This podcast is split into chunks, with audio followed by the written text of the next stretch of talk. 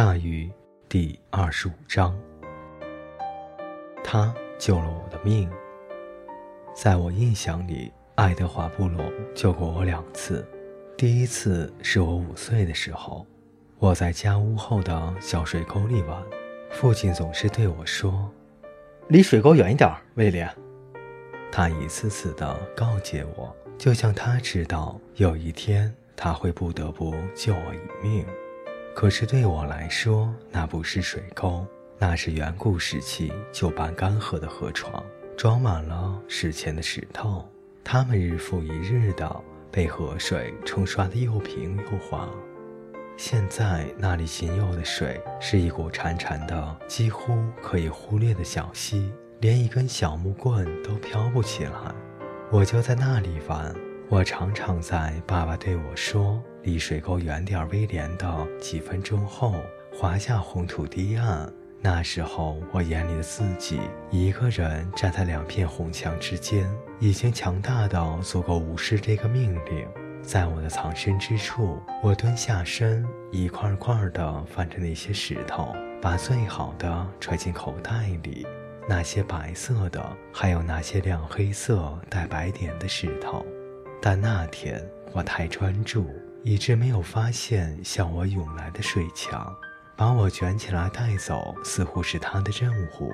我既没有看见，也没有听见。我背对着他蹲着，看着那些石头。如果不是我那未卜先知的父亲，我早已经随波而去了。但是他出现了，他揪住我的衬衫下摆，一把把我从水沟里拎了出来，放到岸边。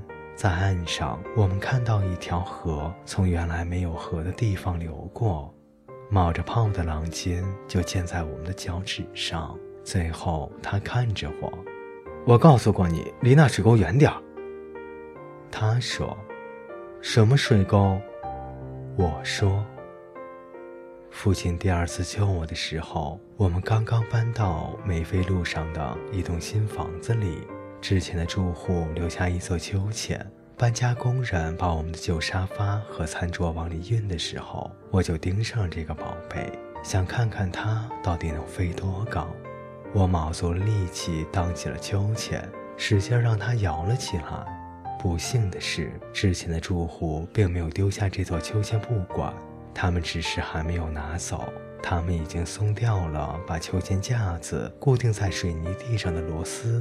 所以，当我越飞越高的时候，实际上我是把整个秋千的分量都带了起来。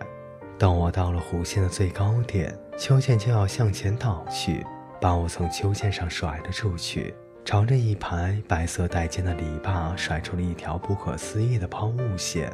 我一定会被扎透的。